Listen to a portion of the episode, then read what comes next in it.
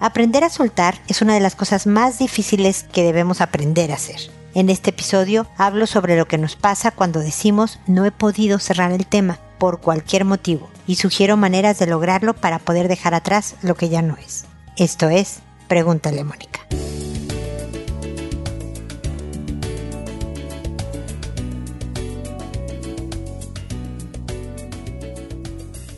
Bienvenidos amigos una vez más a Pregúntale a Mónica. Soy Mónica Bulnes de Lara. Como siempre, feliz de encontrarme con ustedes en este espacio en el que creo que hablamos pues de casi todo. Hay veces que me falta la creatividad, la imaginación, la capacidad de poder pensar en más temas, así que si me quieren sugerir, feliz de la vida. Pero hoy creo que tenemos un tema que nos atañe a todos. Todos nos sentimos identificados porque en alguna ocasión de nuestra vida o para algunas personas es casi siempre cuando el tema es difícil que nos quedamos enganchados ahí. Nos quedamos pegados en una situación en donde nuestros pensamientos se dirigen para allá, como no le dije, cómo no hice, por qué pasó esto, y nos es muy difícil y a veces muy largo el poder poco a poco, gradualmente cerrar esa puerta y soltar los temas que nos hicieron engancharnos y seguir adelante. Yo creo que a todos, como les digo, nos ha pasado y generalmente, y es parte de entender por qué sucede esto, se trata de algo que tiene un impacto al concepto que tengo yo como persona. Cuando más nos pegamos en un tema, cuando más se nos dificulta cerrar, es porque tiene un significado muy importante para lo que yo pienso de mí misma. Y por eso cuando estoy pensando el por qué terminé con mi galán, por qué me terminó él o por qué terminamos los dos y, sigo pensando y pensando y estará con alguien o no, y qué le dije y qué me dijo y lo he visto o no lo he visto, lo bloqueo o no lo bloqueo, es detenerse un poco, respirar, definitivamente primero, para luego pensar el, a ver, ¿qué dice de mí el que no suelte este tema? Qué parte de mí está sensible, está vulnerable, que sigo analizando y analizando y analizando para ver si encuentro algo que, que, me tranquilice o me consuele es de verdad una invitación a la reflexión, porque en la medida en que yo entiendo, ah, es que me siento menos capaz, porque fíjate que en el trabajo me despidieron, no, he podido encontrar trabajo y no dejo de pensar en este tema que desde luego es importante, pero hay personas que piensan en ello con tranquilidad y hay otras que lo piensan llenos de angustia. Entonces, a ver, es que fíjate que esto habla sobre mi capacidad como persona de generar dinero, de poder mantenerme, etc. O es una relación de pareja. Esto habla sobre si puedo ser alguien que es querido, habla de que si es alguien que a pesar de mis defectos se van a quedar conmigo o voy a ser rechazada. Habla de alguien que boicotea sus relaciones, a lo mejor por ahí, ¿me explico? Entonces hay mucho que analizar para empezar después el proceso de soltarlo. Entonces, el primer paso es ¿por qué sucede? ¿Qué nos pasa cuando decimos esto? Y el segundo paso es en sí la acción de soltar que obviamente requiere esfuerzo, requiere tiempo, no nada más es decir, ah, bueno, ya terminamos mi novio y yo después de cuatro años, chin, qué lástima, sigo adelante, turiruriru. No, sino tratar de estar muy consciente, muy observadora de los pensamientos. Otra vez estoy pensando en él. Entonces, ¿cómo le hago para pensar en otra cosa? Pongo música, me pongo a hacer un pasatiempo. Yo les he contado muchas veces cómo el bordado, que no es para todo mundo, yo lo sé, el bordado o hacer manualidades me da distancia emocional de las preocupaciones que yo pueda tener. Porque tengo que estar pendiente de lo que estoy haciendo en el bordado, de cuántos puntos verdes voy a coser y cuántos azules y ya cambio de hilo y todo esto. Y eso distrae mi cabeza. Me alivia ese momento de los pensamientos que pueden ser circulares u obsesivos. Entonces, ocupar la mente. Luego fortalecerme como persona, es decir, ver qué pasa con el área de mi salud física. Estoy comiendo bien, estoy comiendo mal, me estoy moviendo, no me estoy moviendo. ¿Qué pasa con mis pasatiempos? Como les decía, los practico no los practico. Con mis amistades, veo a mis amigos, salgo, no salgo. Cada una de las áreas de la persona, hasta, no sé, hacer paseos a algún museo, cualquier cosa, todo eso ayuda a que te vayas fortaleciendo y por lo tanto, casi sin notarlo, estés en una posición menos débil y por lo tanto eres capaz de soltar. Así que es todo un proceso, como les digo, es de paciencia, tiempo, esfuerzo, concentración, intención al hacer las cosas, pero se puede. Sobre todo cuando ya llevamos, hay personas que así les ocurre, años todavía enganchados con algo que sabemos, en la razón, que debemos dejar ir, pero la emoción se aferra. Espero que por lo menos las sugerencias dichas en esta introducción les sean útiles y si no, saben que pueden escribirme a www.preguntaleamónica.com en el botón envíame tu pregunta y con mucho gusto le responderé a través de este medio. Así que ahí estoy, como dicen en México, a sus órdenes para lo que puedan necesitar. Siempre, además, los invito a seguirme en redes sociales, en Instagram, Twitter, Pinterest, LinkedIn, estoy por varios lados, así que eh, me encuentran como Pregúntale a Mónica, no me van a encontrar como Mónica Bulnes. Bueno, me podrán encontrar porque alguna vez hice algún perfil, pero no publico nada absolutamente de eso. Bueno, ya termino mis comentarios iniciales y ahora me dispongo a responder sus consultas, que como saben lo hago por orden de llegada, que a todo mundo le cambio el nombre para que la consulta sea anónima que una vez que he respondido a la persona que me consultó y el episodio se publica en la página, entonces le envío un correo a esta persona diciéndole el número del episodio, el título del episodio, el nombre que le inventé y además agrego el enlace directo hacia el episodio para que lo pueda escuchar sin problema los comentarios que hice sobre la consulta que me envió. Lo hago por este medio porque de alguna forma contesto más cercanamente, creo que es importante que vean el tono de voz y todas estas cosas, pero además porque muchas personas me escuchan más de las que me escriben y espero que lo que diga yo aquí les sea útil a todo el que me escucha. Recuerden siempre que aunque responda algo sobre pareja, puedo estar hablando sobre principios de relaciones interpersonales, entonces puedes aplicar algo con tu hija, con tu amigo, con los compañeros de trabajo. O sea, aunque la respuesta parece dirigida hacia un tema en particular, definitivamente estamos hablando de cosas más universales que por eso creo que puedan ser de utilidad para la gente tengan la seguridad de que siempre respondo. Me puedo tardar, yo sé que me tardo porque recibo preguntas que voy contestando conforme van llegando, pero también tengo otras áreas de trabajo y una vida familiar y personal que debo de atender también. Pero siempre contesto. Tengan la certeza que voy a llegar con algún comentario que espero que complemente lo que ustedes hayan hecho en la situación que me cuentan. Así que empiezo hoy con Kimberly, que me dice, buenos días, ¿cómo está? Dios quiera que muy bien. Yo con muchos problemas, el cual no sé cómo ayudar, ya que he estado muy estresada con todos los acosos laborales que he tenido en mi trabajo. Además, tengo una hija de 22 años, la cual no nos toma en cuenta para nada. Mi marido es 19 años mayor que yo. Quiero entenderlo, pero no puedo. Y tengo mi mejor amigo, que está perdiendo a su familia por depresión y está refugiado en el alcohol. No sé qué hacer. ¿Me puede ayudar, por favor? Gracias. Muchas bendiciones. Igualmente para ti, querida Kimberly, gracias por tu consulta. A ver, parece que en muchas áreas de tu vida hay problemas. Parecieras decirme, tienes acoso en el trabajo, o sea, el ambiente no te encanta en tu trabajo. Tu hija no te hace caso y, además eh, no entiendes al marido y el amigo tiene problemas algo que te va a ayudar, Kimberly, porque todo esto provoca mucho estrés y provoca muchas malas hormonas en tu organismo que te cansan, que te, obviamente te quitan energía y que te bajonean, te deprimen un poco más con todo lo que está pasando. Entonces es bien importante que como primer paso te cuides, es decir, que procures hacer cosas que traigan a tu cuerpo las otras hormonas, las del bienestar.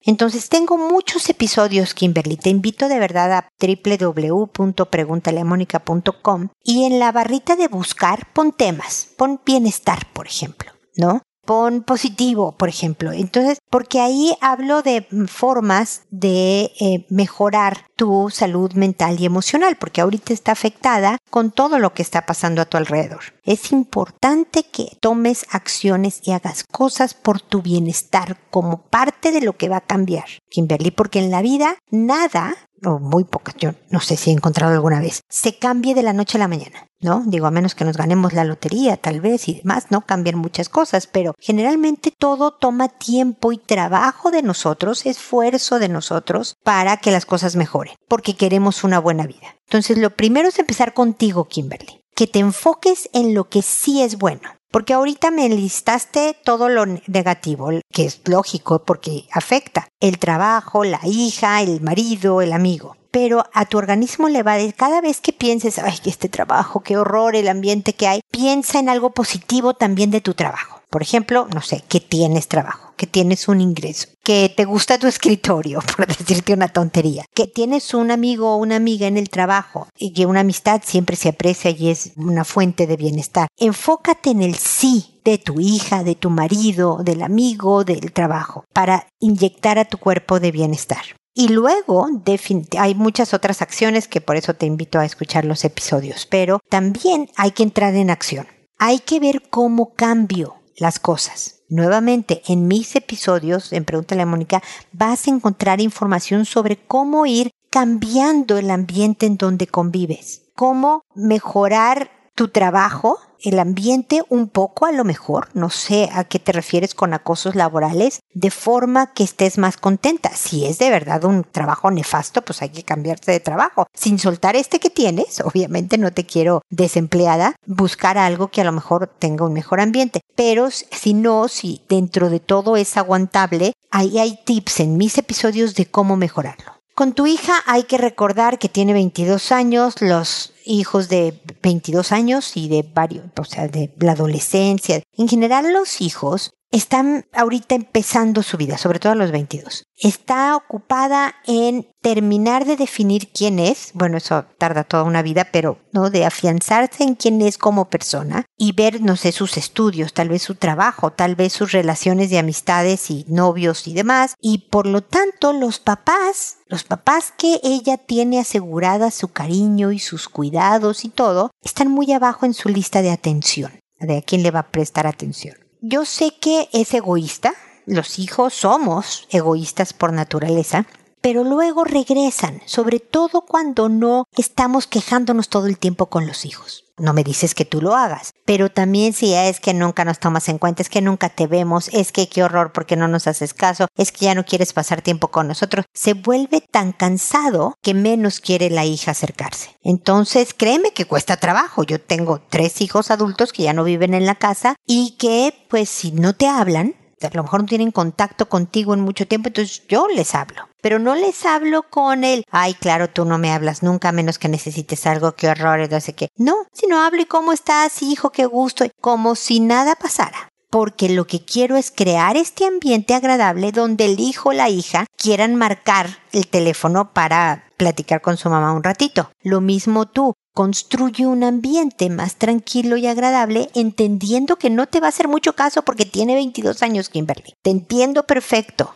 lo que estás sintiendo porque ya mis hijos ya no tengo ninguno de 22, pero no pasaron por esa etapa, pero es importante que de verdad quieran regresar y regresan. Créeme que con los años los hijos saben que tienen estos papás y voltean a verlos, no con la frecuencia que a lo mejor los papás quisiéramos, pero lo hacen. Pues sí, tener prácticamente 20 años de diferencia con tu esposo no es menor y por lo tanto puedo entender que no lo entiendas, ¿no? Pero por algo lo escogiste. Nuevamente enfócate en el sí. ¿Qué ha aportado a tu vida? ¿Qué ha sucedido en su relación que ha sido bueno? Y tratar de rescatar algo. Yo sé que están viviendo etapas muy distintas él con 20 años más que tú, pero también hay etapas de encuentro y lo escogiste para que fuera el hombre de tu vida y para hacer familia con él, así que tienes cosas rescatables de donde agarrar. Si quieres, en otro correo, escríbeme a qué te refieres con entenderlo para poderte asesorar más específicamente sobre cómo pues mejorar tu relación de pareja y te sientas mejor. Y finalmente tu amigo, pues sí, eh, si está con depresión, espero que se esté atendiendo, espero que esté yendo al, al doctor y a la terapia, porque solo las medicinas no te sacan de la depresión, también necesitas ciertas herramientas para salir de ella y creo que pues el alcohol nunca es el mejor amigo de estos problemas y entiendo que haya ocasionado tantas situaciones eh, difíciles que esté perdiendo a su familia. Yo creo que en este momento el ser oreja Kimberly para él, o sea, que se desahogue el ser sincera consejera y decir, mira, no estoy de acuerdo con cómo hiciste esto, no me parece una buena idea. Oye, mira, aquí están los datos de un terapeuta. Fíjate que averigüé, así con todas las la fuerza del mundo, le dices, fíjate que sé que aquí en este hospital hay un grupito de alcohólicos anónimos para que a lo mejor puedas encontrar apoyo, bla, bla, bla. O sea, entre ser oreja, acompañamiento y consejera positiva, creo que va a ser muy bueno para tu amigo. Ánimo, mi querida Kimberly. La verdad es que hay rachas en la vida que se juntan muchas cosas difíciles, pero también pasan y las cosas mejoran. Pero tiene que ser gracias también a tu esfuerzo. Así que aquí estoy para acompañarte y que sigamos platicando sobre los problemas para ver cómo podemos irlos enderezando y que de verdad en menos tiempo, te voy a decir en muy poco tiempo, pero uno no sabe cuánto, te sientas mejor. ¿Ok? Seguimos en contacto. Ahora es Lluvia la que me dice, querida Moni, deseo que te encuentres bien. Hoy necesito preguntarte, ¿cómo callo mis necesidades y miedos para poder escuchar lo que creo que es mejor para mi hijo? Antes de la pandemia, mi hijo iba a la escuela en persona y ¡zas! que llega la pandemia. Inscribí a mi, hijo, a mi hijo en una escuela en línea. Tiene un buen nivel, con maestra y yo soy su learning coach, tipo su ayudante y porrista. El virus está bajando y mi esposo quiere regresar a la escuela en persona. Yo no lo sé, pero no lo sé porque no estoy segura que mis argumentos no estén empapados de mis miedos y necesidades. Y de esta forma no le voy a ayudar a mi hijo en nada. Te puedo decir que la escuela tiene un buen nivel y al ser en línea puede empezar sus tareas a las 5 de la mañana, toma sus clases a las 8 y estar libre a las 11 de la mañana o antes. Eso es fabuloso porque nos organizamos y podemos jugar, pintar o tomar clases de pintura que le gustan mucho y ahora tiene playdates. Sus clases y lecciones van a su nivel y ritmo, y por lo que sin presiones tiene un nivel de lectura y matemáticas de tercer grado y él va en primero, y ya empezaron reuniones en persona para convivir. Por otro lado, me encantaría que tuviera amigos y jugara, corriera, fuera muy feliz y aprendiera todo lo que solo los amigos y compañeros pueden enseñar, y que se conozca sin mí, que sepa sus límites, que se arriesgue, que viva su vida sin mí. No sé si me doy a entender pero el nivel de persona sería uno solo para todo el salón. Y si quisiera ir más avanzado sería trabajando en los temas en casa y no voy a recibirlo con tengo unos libros de cuarto año para que aprendas más. Obvio no. Si va en persona será solo jugar y descansar en casa. Pero ¿cómo defiendo la idea de seguir en línea sin que vaya manchado de mis miedos de que le pase algo en la escuela, virus, armas, bullying, tanto de él como para él? ¿Cómo defiendo que esta escuela en verdad es la mejor opción? Me queda claro que ninguna decisión que tome será perfecta y que solo debo tomar la que mejor crea y esperar que cause los menos daños posibles, pero creo que no tengo el valor para tomar esa responsabilidad. ¿Cómo le hago? Si quiero que le pase la vida, si quiero que tenga amigos y, se defienda y le guste una persona, niño o niña, que disfrute, que se atreva, pero dejar su lugar en esta escuela se me hace como tener un super lugar y dejarlo ir solo porque tal vez haya algo mejor. Y si no lo es y ya perdió su lugar, y si obvio le gusta más estar en persona por sus amigos y el nivel académico baja, ¿tú crees que la escuela en persona con el sistema común es la mejor opción solo por el contacto personal? ¿Solo por eso, aunque sea cuadrado y estructurado? ¿O hay posibilidad de que esté en escuela sea una verdadera opción como lo pienso? Sé que dirás, tienes miedo a que te olvide y sé que lo hará. De eso no tengo duda. Duele, pero ya lo acepté. De hecho, me da tiempo, emoción que tenga su mundo y sus amigos. Verlo feliz me llena de emoción. Ayuda a Moni, por favor.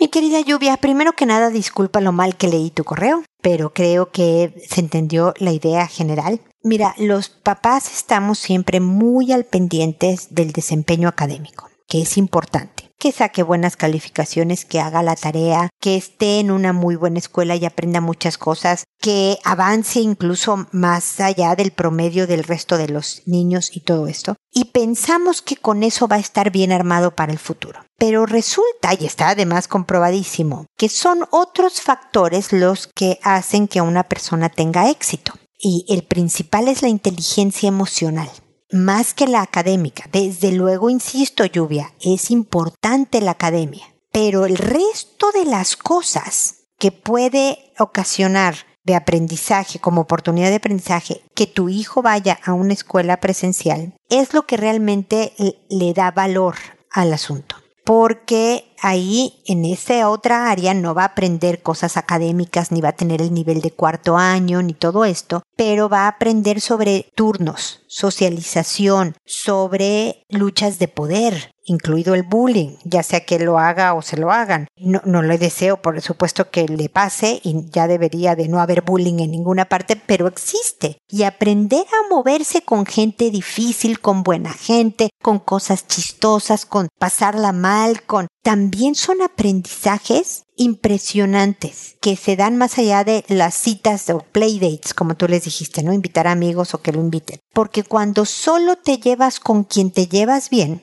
te limitas. Tienes que estar en un grupo donde esté el pesado del grupo, el que es malísimo para los estudios, el que es buenísimo para los estudios y ver cómo se convive con todos esos factores porque creces como persona. Además, desde luego, toda la parte de irte desprendiendo de la casa de origen. Gradualmente las horas que tu hijo pasa en la escuela son horas que no está contigo y no puede voltear y decir mamá estoy en problemas y la mamá viene al rescate. Y ese desprendimiento lo fortalece y le ayuda hacia la autonomía de adulto. Entonces, Lluvia, me da muchísimo gusto que hayas encontrado una buenísima escuela online. No dudo que sea impresionante. Yo sé la ansiedad que puede provocar el perder un buen sitio en algún lugar, pero nada, nada suple la convivencia en persona. Así que yo en esta, como ves, estoy con tu marido. Espero no caerte pésimo y cuéntame cuáles son tus opiniones y cómo te va al respecto. Miedos propios que se van a estar impregnando en la formación de los hijos siempre van a estar presentes. Los miedos de no, no te dejo ir a esta fiesta porque yo tengo miedo de que tal cosa. No, fíjate que no te dejo ir a este eh, viaje con amigos y amigas y a lo mejor con profesores porque yo tengo miedo de que te pase algo pero tú eres una persona muy clara en identificar lo que estás procesando y por lo tanto creo que al final vas a tomar la decisión correcta. Te mando un abrazo y seguimos en contacto. ¿Ok, lluvia? Ahora sigue Milagros, que me dice Mónica. Mi consulta es que justo quedé sin trabajo. No sé si hay tips para el estrés que esto significa, ya que tengo grados de ansiedad y me da por comer sin tener hambre, cosa que no me conviene por mi hipotiroidismo tipo 2, sin tiroides. Y el endocrinólogo y la nutrióloga me dijeron que tengo que bajar 10 kilos. Otro estrés más. Agradeceré su respuesta. Por televisión se ve muy simpática y se entiende lo que dicen palabras simples y ejemplos claros. Gracias. Gracias a ti, Milagros, por este último comentario sobre mi trabajo. Muy lindo, el que digas que me, pues me siente cercana y, y que se entiende lo que digo. No me gusta hablar en términos muy psicológicos y de procesos complicados, con palabras rimbombantes, como diríamos en México, porque lo que uno necesita es entender cosas. Y entonces si me hablan con palabras sencillas y ejemplos de vida diaria, lo voy a sentir más mío y lo voy a poder aplicar y por lo tanto puedo mejorar, ¿no? Esa es, ese es como la postura, la posición que me ha guiado en mi trabajo y te agradezco que tú lo hayas notado.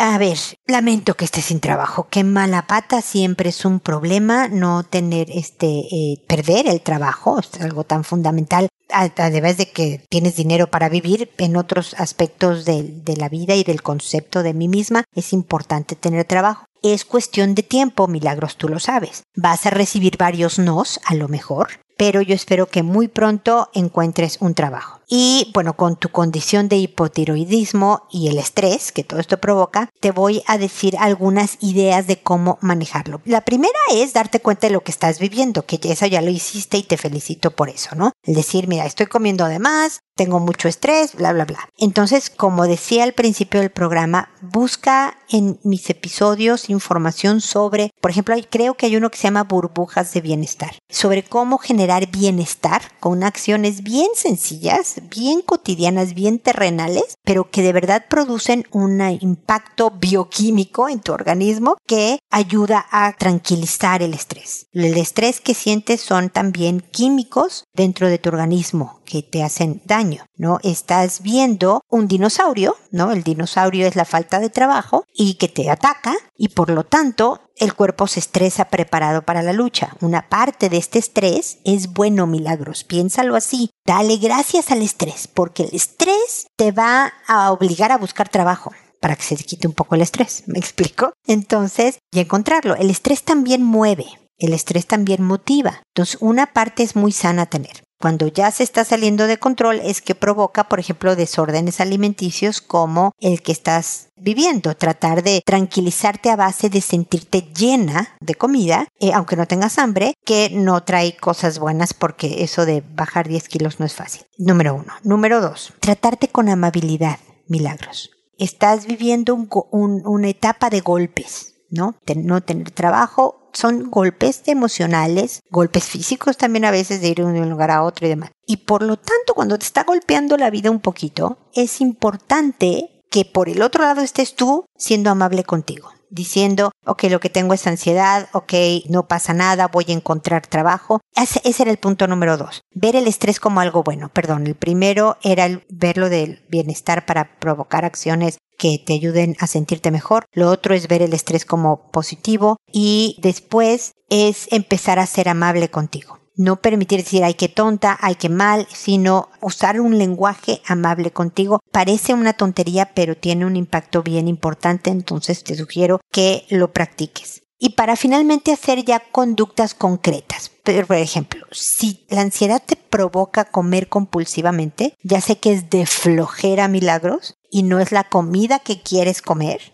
pero prepárate picoteos, botana, como decimos en México, saludables. Si vas a comer mucho, por ejemplo, en México se usa mucho, yo sé que acá en Chile donde yo vivo no comparten los gustos mexicanos, entonces yo me hacía pepinos, palitos de pepino con limón y sal. Uy, delicioso. Y si me había traído de México un poco de chile en polvo, mejor aún, ¿no? Pero es menos calorías. El pepino, la zanahoria, el apio. Y le te puedes poner alguna salsita poco calórica para complementar. Mira, me está dando hambre mientras te lo digo. Me explico, o sea, sigue comiendo, tranquiliza tu ansia cerebral en este momento comiendo, pero otro tipo de cosas. Si puedes bajarle, no eliminarlo, a lo que sabes que es más calórico y que además es inflamatorio y no en el organismo y no te sirve mucho. Las harinas y el azúcar son alimentos que inflaman. La inflamación es un cuerpo estresado, entonces también ayuda a tranquilizar el cuerpo cuando le bajamos a estas cosas. Y dentro de la amabilidad, recordar,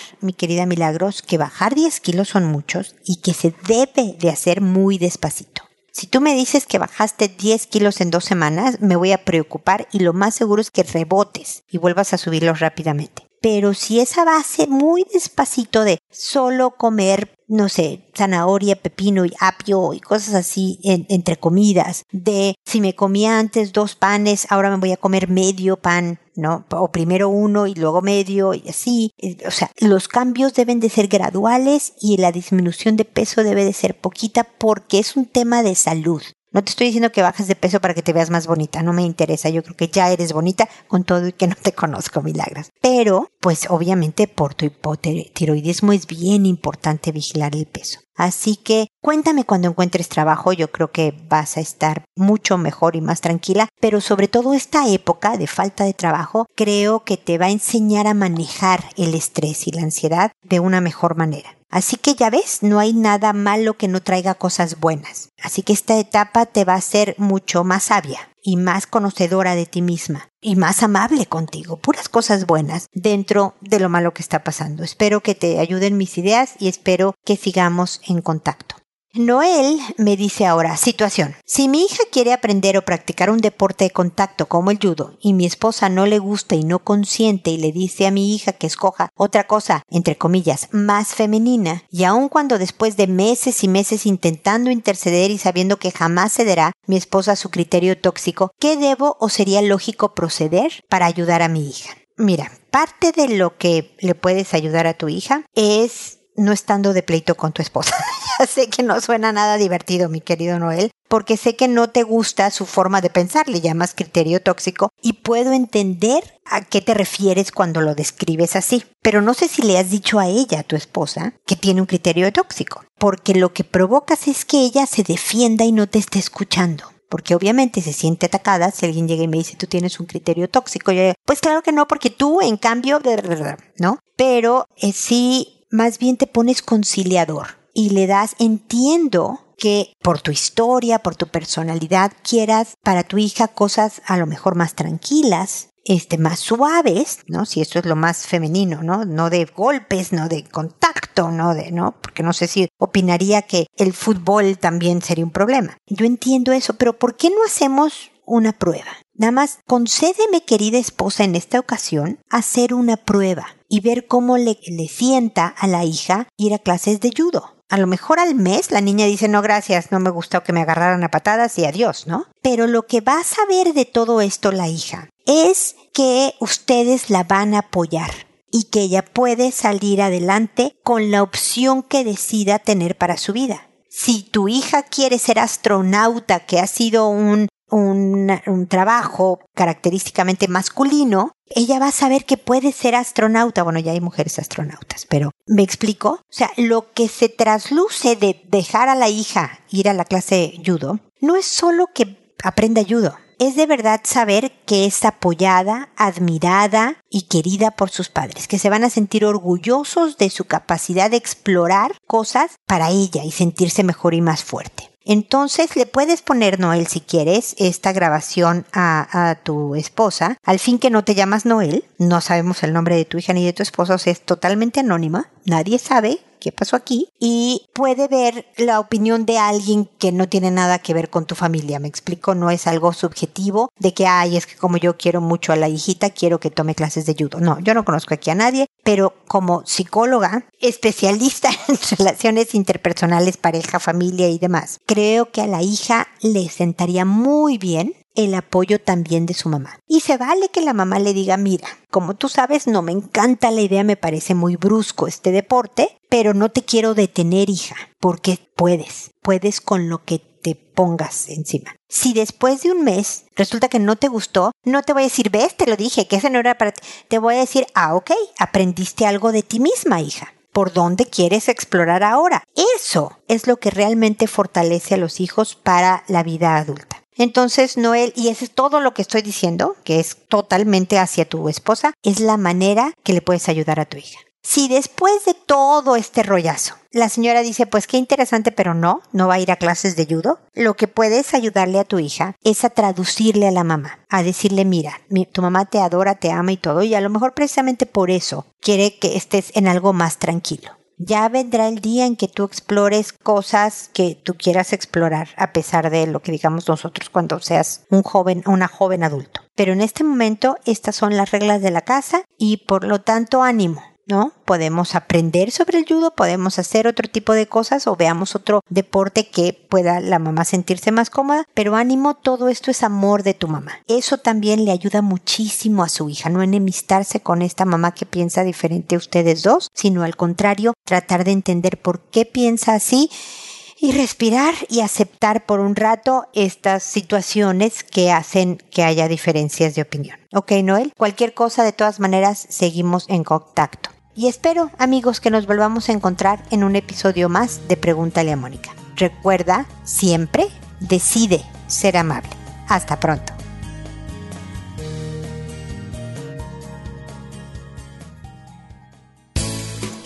¿Problemas en tus relaciones? No te preocupes, manda tu caso, juntos encontraremos la solución. www.preguntaleamónica.com Recuerda que tu familia es lo más importante.